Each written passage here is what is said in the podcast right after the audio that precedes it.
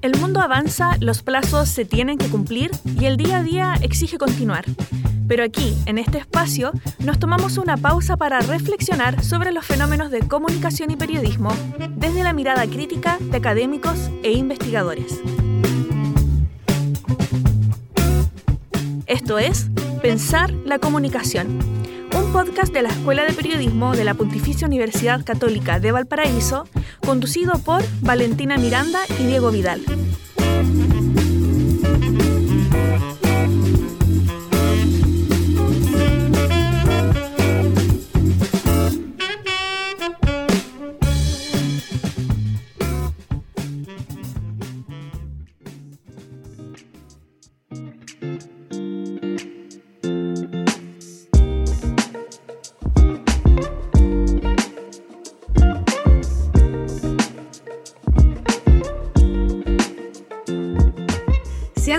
Y todas bienvenidas a la segunda temporada de Pensar la Comunicación, el podcast de la Escuela de Periodismo de la Pontificia Universidad Católica de Valparaíso. Yo soy Valentina Miranda. Y yo soy Diego Vidal, somos estudiantes de periodismo y tenemos el agrado de conducir este espacio donde buscamos acercarles a ustedes, quienes nos escuchan, distintas reflexiones sobre la comunicación y el periodismo. Este capítulo nuevamente fue grabado a distancia gracias a las nuevas tecnologías, así que de antemano pedimos su comprensión ante problemas o errores en la grabación. Hola Vale, ¿cómo estás? ¿Qué tal todo?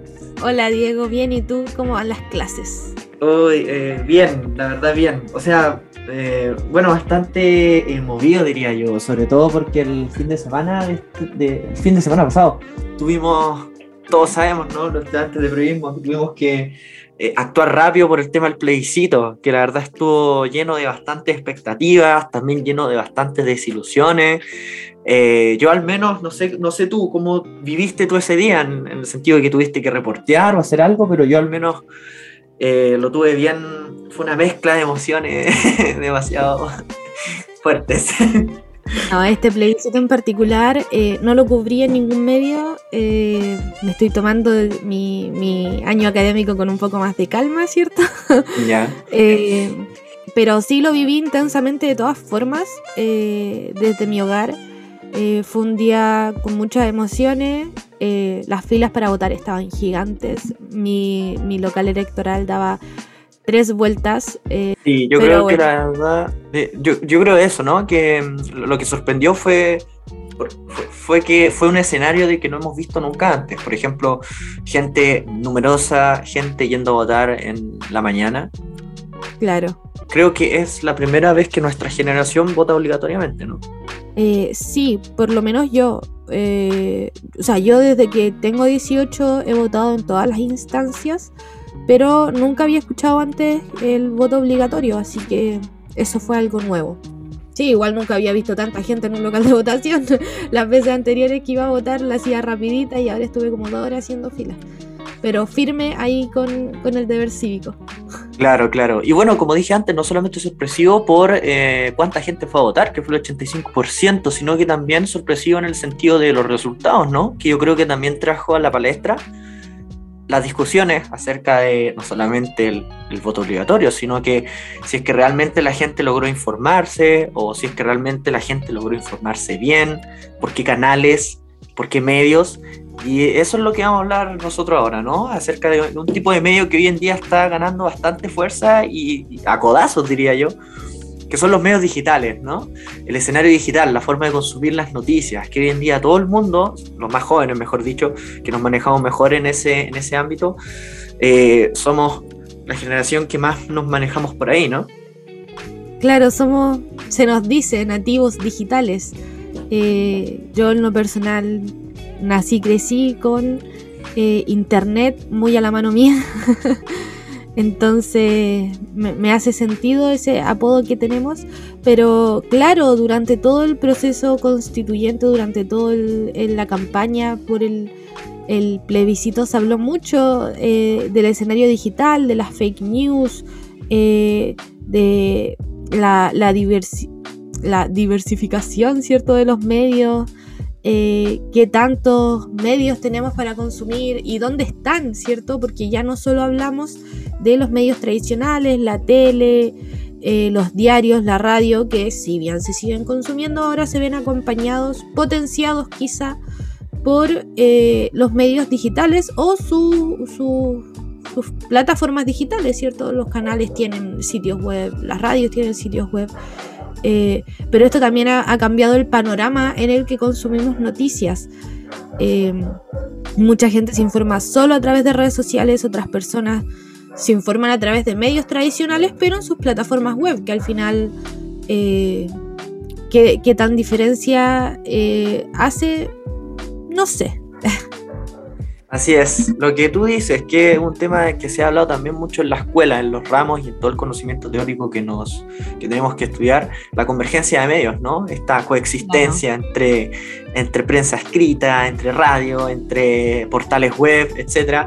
Pero lo que nos vamos a enfocar ahora en este capítulo es acerca de los medios digitales y eh, justo a tiempo, ¿no? Porque de hecho convocamos, invitamos a un, a un autor tuvimos un entrevistado de lujo, diría yo, que él se maneja bastante en este ámbito, eh, sobre todo el, acerca de los medios digitales nacionales, acá en Chile, su historia, eh, eh, su evolución, una crónica, ¿no? que es este invitado, Valentina, ¿cuál es? Sí, presentémoslo.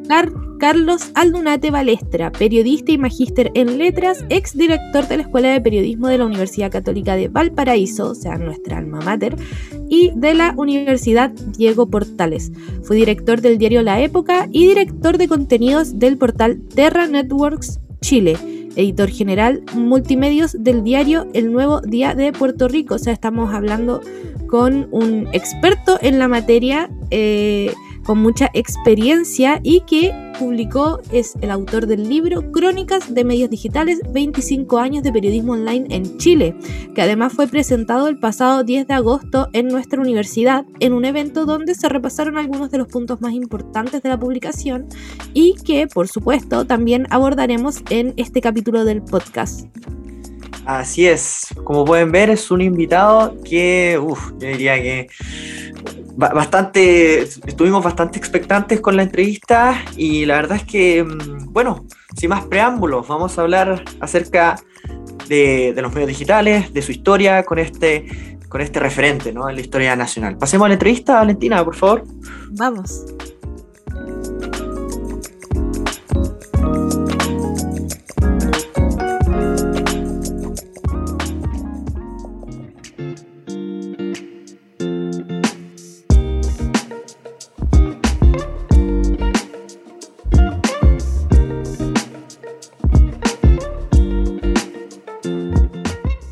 Buenos días, eh, don Carlos. ¿Cómo está usted? ¿Cómo se encuentra? Hola, buenos días, lo más bien. Espero que por allá también. Sí, la verdad, estamos bastante animosos aquí con Valentina porque la verdad nunca hemos tenido a un invitado, bueno, a, hablar acerca del libro, del trabajo, del reconocido trabajo, eh, acerca de, un autor, ¿no? Nunca hemos tenido a alguien como de, esta magnitud en este podcast, ya llevamos cuatro capítulos ya.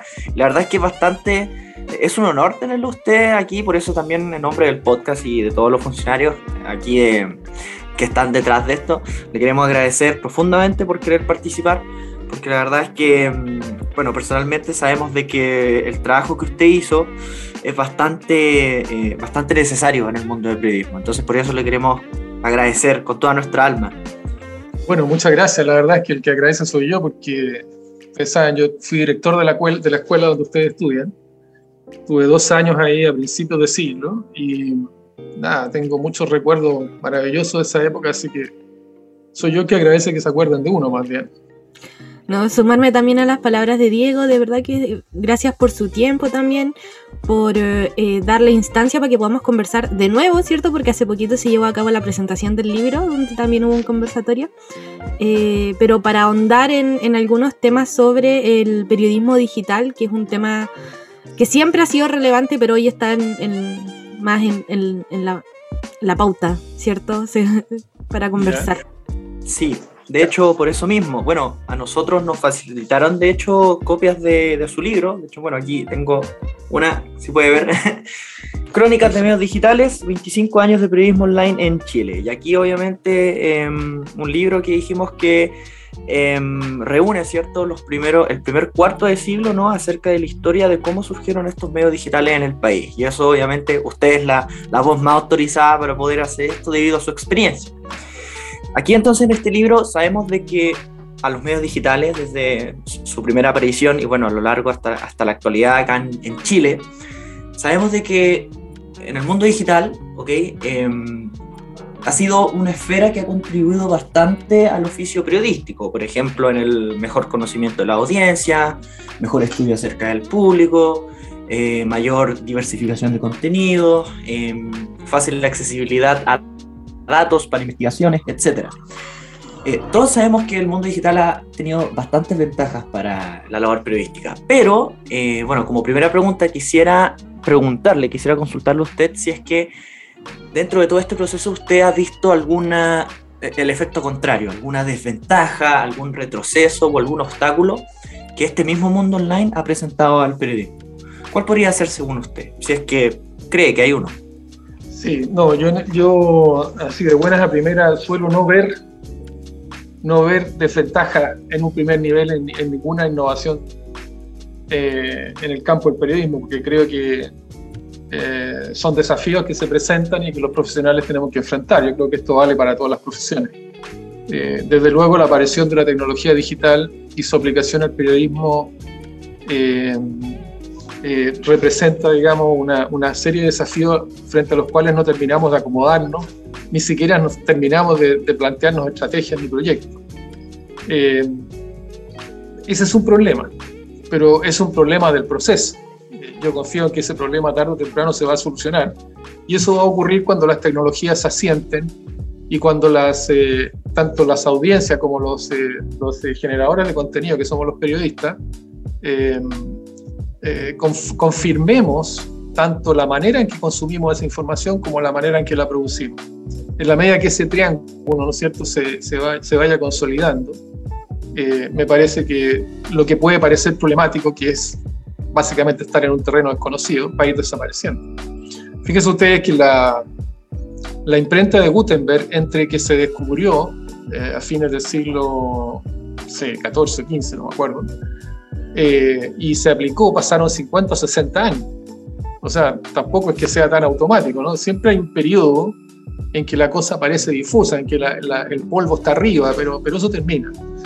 Eh, ahora, eso, eso desde el punto de vista estructural grande, pero si nosotros miramos ahora lo que es el oficio del periodismo, ¿cierto? Nuestra profesión, y decimos, bueno, ¿qué problema tenemos acá?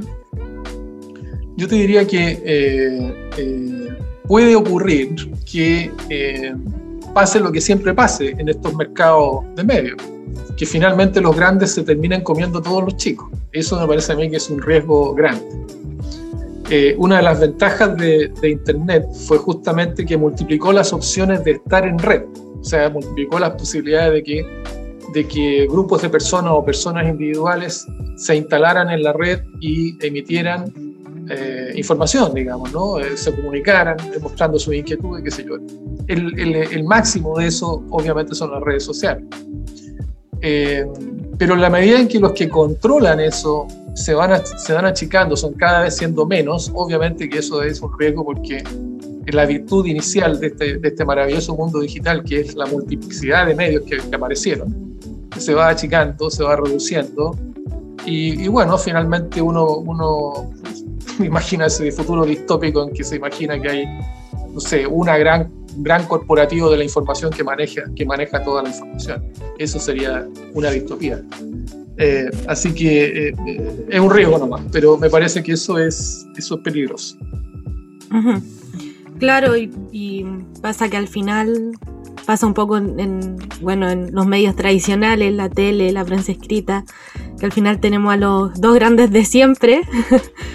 Y eso entorpece un poco el, ejercicio periodístico también para las audiencias, para quienes lo consumen, que no es la idea de los medios digitales, ¿cierto? Donde se supone que hay más libertad para nosotros poder disponer de información distinta, eh, opiniones distintas, ¿cierto? Pero yo quería preguntarle también, eh, en base a su experiencia, ¿cierto? ¿Cómo o qué tanto considera eh, el, el, constante riesgo de las fake news influye en la integridad de los medios digitales, que ese es otro tema que está también muy presente hoy en día que se realizó, ¿cierto?, el plebiscito por eh, la propuesta constitucional, se hablaba mucho de las fake news, por ejemplo. ¿Cómo, cómo cree que se vinculan? yo creo que evidentemente que la, la fake news sí digamos, las fake news en general son generadas no por medios, sino que por personas. O sea, esto nace de comunidades de personas instaladas en redes sociales que actúan como medios de comunicación.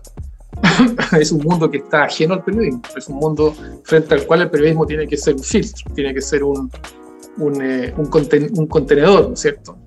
Eh, una barrera, si tú quieres, un seleccionador.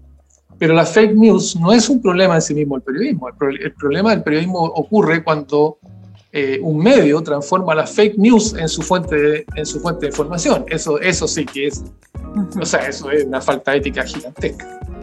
No, no, eso desde luego es así.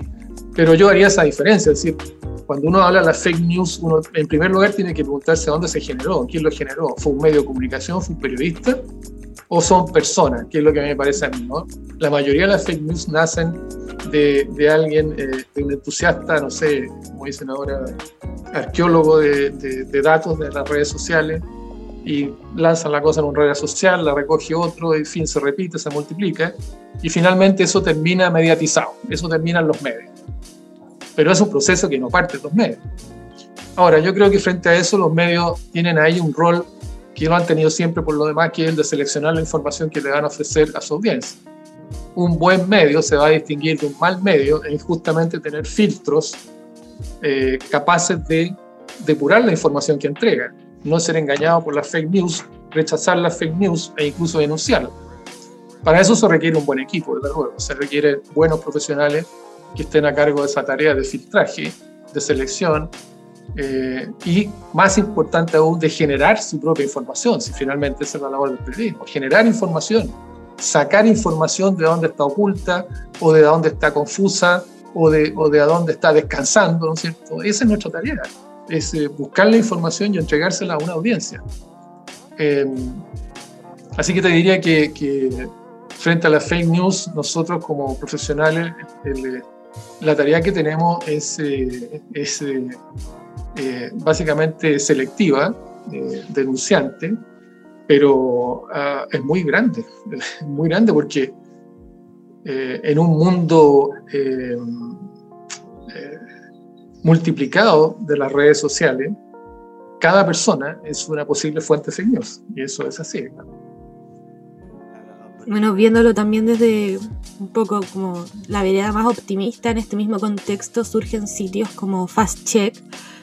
Hay, hay medios grandes que también están generando como sus propios departamentos de verificación de noticias falsas, o sea, como de de consulta de noticias falsas eh, y que se potencian, ¿cierto? Gracias a eh, los medios digitales. El, desmentimiento, la confirmación llega a más personas también gracias al surgimiento de estos medios que se había conversado igual. Eh, tienen la diferencia de que, de que la, gente accede, le está accediendo más fácil a ellos. Entonces es igual una mirada un poco más optimista, si lo vemos así. Lo que pasa es que, bueno, sí, ciertamente que es una tarea necesaria, pero yo creo que hay que distinguir, y vuelvo a insistir, la fake news es, nace con las redes sociales. O sea, las fake news han existido siempre, sí, siempre. La, hubo en, a principios del siglo XX hubo una guerra, ¿cierto? Estados Unidos invadió Cuba, ¿cierto? Eh, cuando era propiedad española, cuando todavía era una colonia española, en función de fake news que trabajaban en la prensa amarilla. O sea, esto no es un invento de este tiempo. Ya, pero dicho eso, dicho eso, eh, las fake news explotan y se transforman en un fenómeno preocupante a partir de las redes sociales, no a partir de los medios. Yo, yo creo que eso hay que dejarlo claro. No es lo mismo que haya una fake news circulando en Instagram o en Facebook o en Twitter o no sé qué otras cosas usarán, ¿no es cierto? Que un medio construya su información sobre la base de fake news. Son cosas diferentes lo, que realmente vivimos y sufrimos son las redes sociales escupiendo fake news. Y lo que nosotros como periodistas tenemos que ser capaces de, de hacer, ¿no es cierto?, es que aquello donde nosotros, que nos corresponde a nosotros, desde los medios de comunicación, eh, desde nuestra plataforma personal, frente a la información, es ser capaces de filtrar esa fake news, de limpiarla, de mostrarle, y esa es nuestra, eso demuestra la necesidad de nuestra profesión, de mostrarle al público información limpia. Ese me parece a mí que es, si tú quieres, un objetivo central de nuestra profesión hoy día, ser una barrera contra la mentira institucionalizada en las redes sociales. No es un problema del periodismo. No es un problema del periodismo. Al contrario, el periodismo tiene el deber de parar ese gran defecto que ha traído la, tecnología. Eh, y disculpe, don Carlos, frente a todo ese panorama, claro, del periodismo, de poder filtrar y poder, claro, de tener esa barrera de, de, de noticias falsas, con el tema, de nuevo que hablaba aquí Valentina acerca de los medios de fast-checking, por ejemplo, desde su experiencia, ¿usted mm, se, ha, desenvuelto o ha tenido alguna cercanía con alguna, por ejemplo, algún medio digital de, corroboración, de, corroboración de noticias que pueda también recomendar? Lo digo desde el punto de vista personal, en el sentido de que, claro, yo tengo bastantes compañeros, sobre todo aquí en la, carrera y también de, otros lados, que leen, eh, que, claro, que buscan... Eh, que se alimentan de, medios que, ayudan a, de medios de fast-checking, que ayudan a, corroborar información falsa. Entonces, no sé si usted, por ejemplo, tuvo algún acercamiento en algún momento en su carrera con, esta, con, estos conglomerados. No, para nada. Para nada. Yo ya, soy periodista en retiro ya. Eh, yo participé eh, activamente en medios digitales desde su creación, el año 95-96, hasta el 2011, te diría yo en esos 15 años que eh, conocí muy de cerca el mundo de los medios, pero en esa época no existía el problema de la fake news.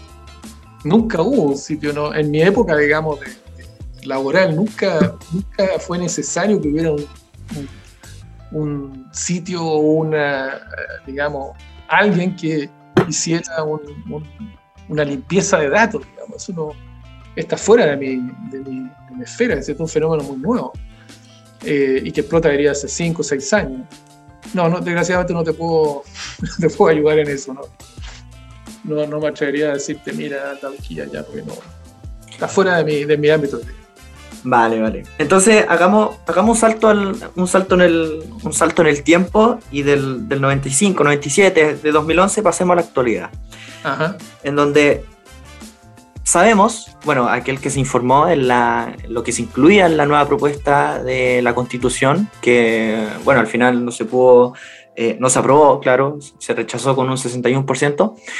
En esta Constitución em, se había puesto en pauta el desarrollo de una posible ley de medios, ¿ok? Entonces, frente a este contexto, frente a esta contingencia, em, ¿Cómo cree usted o, qué aspectos se deben tomar en, cuenta en el caso de que se, se, quisiese instalar una ley de medios, pero respecto a los medios digitales? ¿Cómo estos medios se verían influidos con esta regulación estatal, por así decirlo? Eh, a mí me parece que no, yo no soy partidario de leyes que restrinjan la actividad periodística en ningún, en ningún criterio. Eh, leyes, eh, una ley de medios dirigida a, no sé, regular la actividad de un medio me parece que no corresponde. Así que no, esa parte no, la, no la comparto.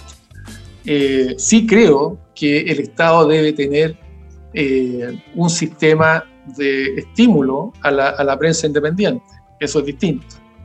Y eso significa básicamente que desde el Estado se generan, se generan iniciativas y se destinan fondos para estimular que desde eh, sectores no representados en la sociedad se puedan eh, eh, crear y proyectar medios de comunicación donde obviamente se den a conocer sus particularidades. Eso sí creo yo que amerita una acción estatal fuerte, importante y que, y que se está debiendo hace muchos años, hace muchas décadas. Este problema naturalmente partió en años, en años de, de la dictadura, cuando desde el Estado eh, esos crecientes fondos que se, que se destinaban a financiar, eh, no a financiar, sino que se destinaban a publicar avisaje legal estatal, eh, se empezaron a concentrar básicamente en, en, los diarios El Mercurio y, La Tercera, y se castigó a toda la prensa que no era partidaria de ese régimen, digamos.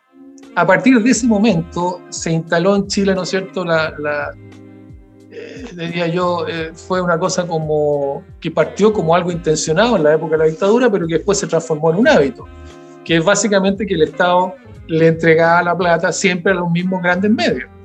Y los pequeños medios o los medios alternativos con menos recursos eh, no contaron nunca con ese respaldo estatal, estatal para haber respaldado sus proyectos. Esa es una larga deuda que aún no se resuelta y creo que eso sí que es un tema que debería ser, eh, eh, digamos, debería ser trabajado al interior del Estado pensando en eh, una mayor, pensando en un, en un, mundo mediático más rico ¿no? que el que tenemos hoy día. Y ahora quería hacer una pregunta, o sea, no es que no sea contingente, porque todo lo que estamos hablando es súper contingente, eh, pero quería preguntarle respecto a si está de acuerdo con la reiterada creencia de que eh, estos medios digitales, que cada vez tienen eh, más espacio entre las personas, ¿cierto? se consumen mucho, reemplazarían a los medios tradicionales, ¿cierto? Porque sabemos que los medios online vinieron para quedarse, pero no sabemos hasta qué punto llegará eso, ¿cierto? ¿Qué opina usted al respecto?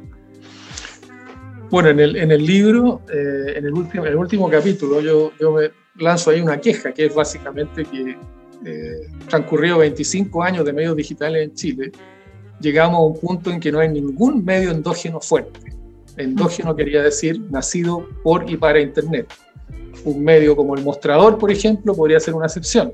El Mostrador nació el año 2000 para Internet. O sea, no hay un diario El Mostrador, no hay una radio El Mostrador, no hay un canal de televisión El Mostrador. El Mostrador es un sitio web. Bueno, el Mostrador es una excepción y aún así no es un medio que tenga una existencia asegurada financieramente. O sea, está todavía en una etapa de estabilización.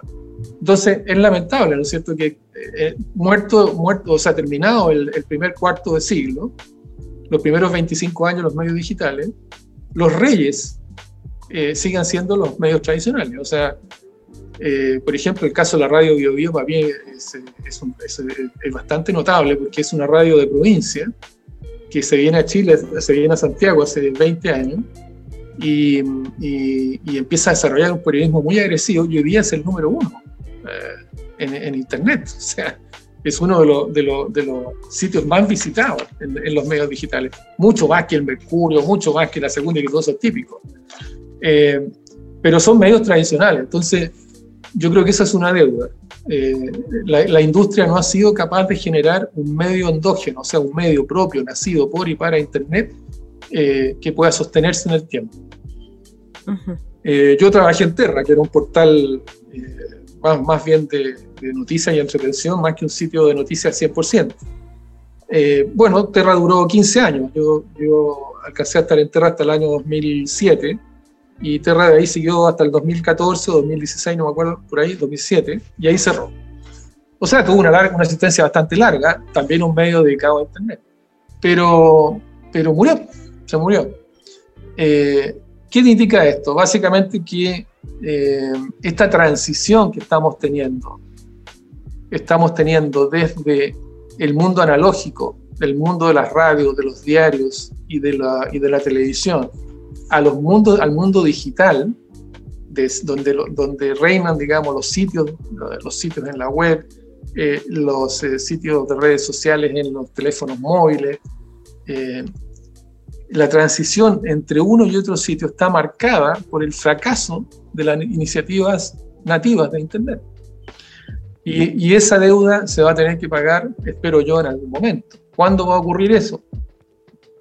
Cuando se junten tres factores. Uno, capital, alguien que pueda financiar esta cosa.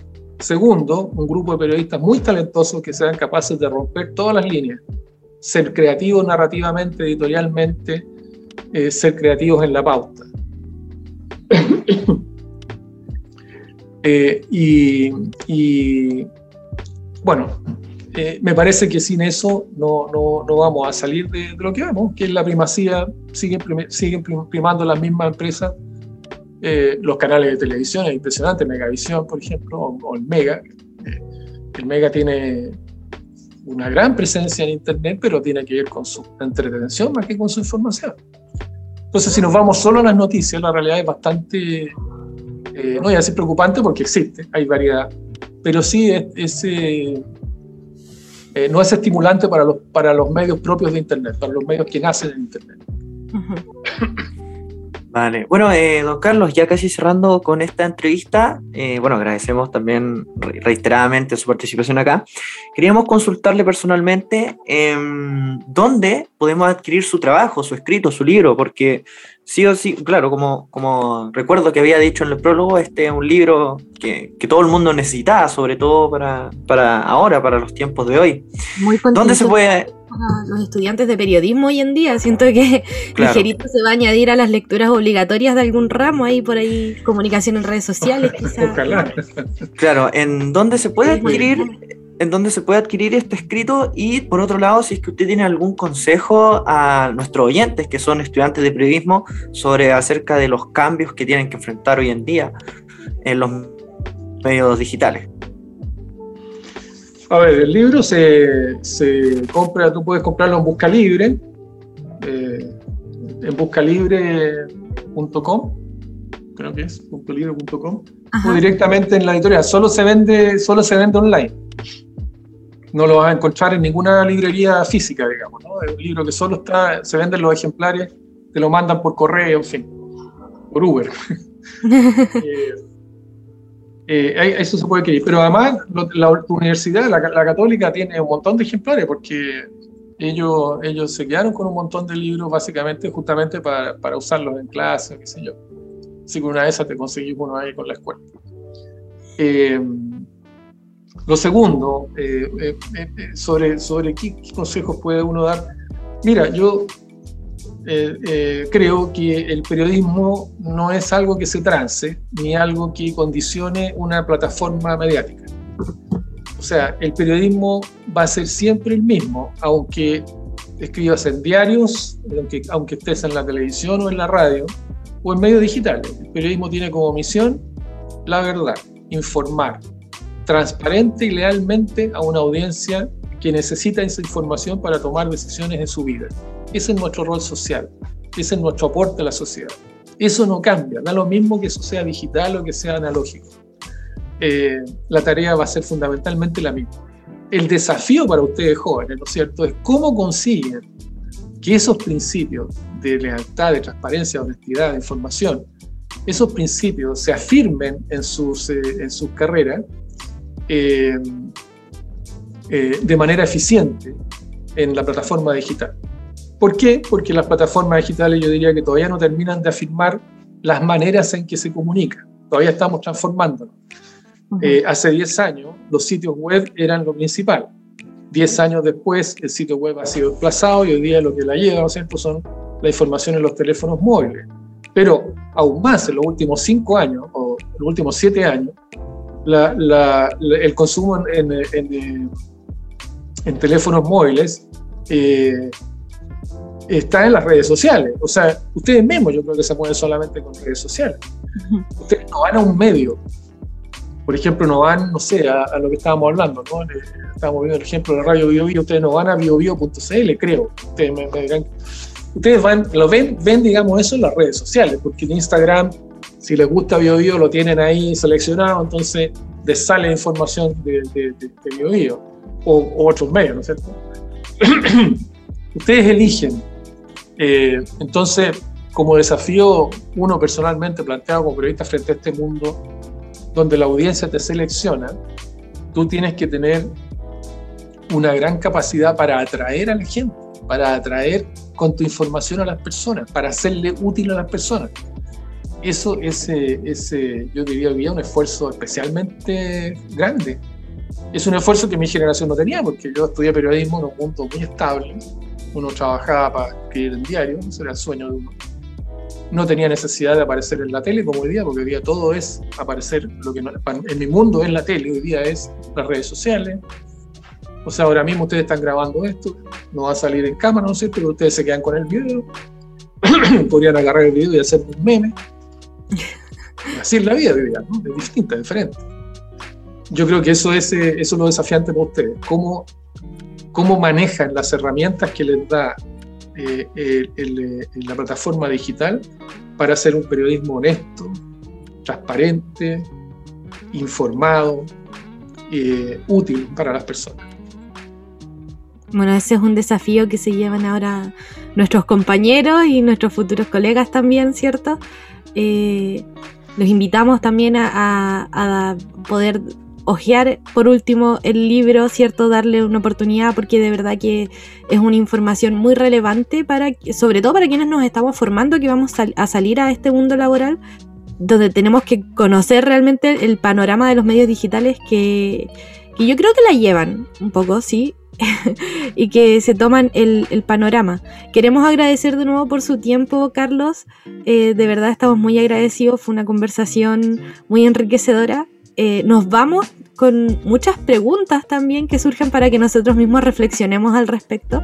Y queremos dejar a todos y todas invitados para estar atentos a las redes sociales de la Escuela de Periodismo, arroba periodismo PUCB, eh, donde estaremos anunciando la próxima actualización de eh, nuestros próximos capítulos y nuestros próximos invitados. Muchas gracias, don Carlos, que esté muy bien. Gracias a usted. Gracias a usted. Muchos saludos y mucho cariño para esa gran escuela de periodismo.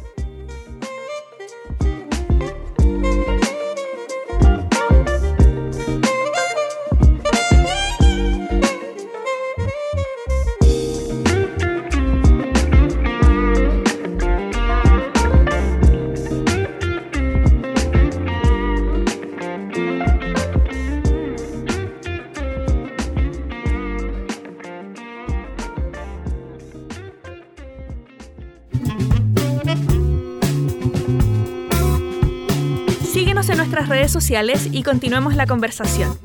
Conéctate con Valentina Miranda y Diego Vidal en un próximo episodio de Pensar la Comunicación, un podcast de la Escuela de Periodismo de la Pontificia Universidad Católica de Valparaíso.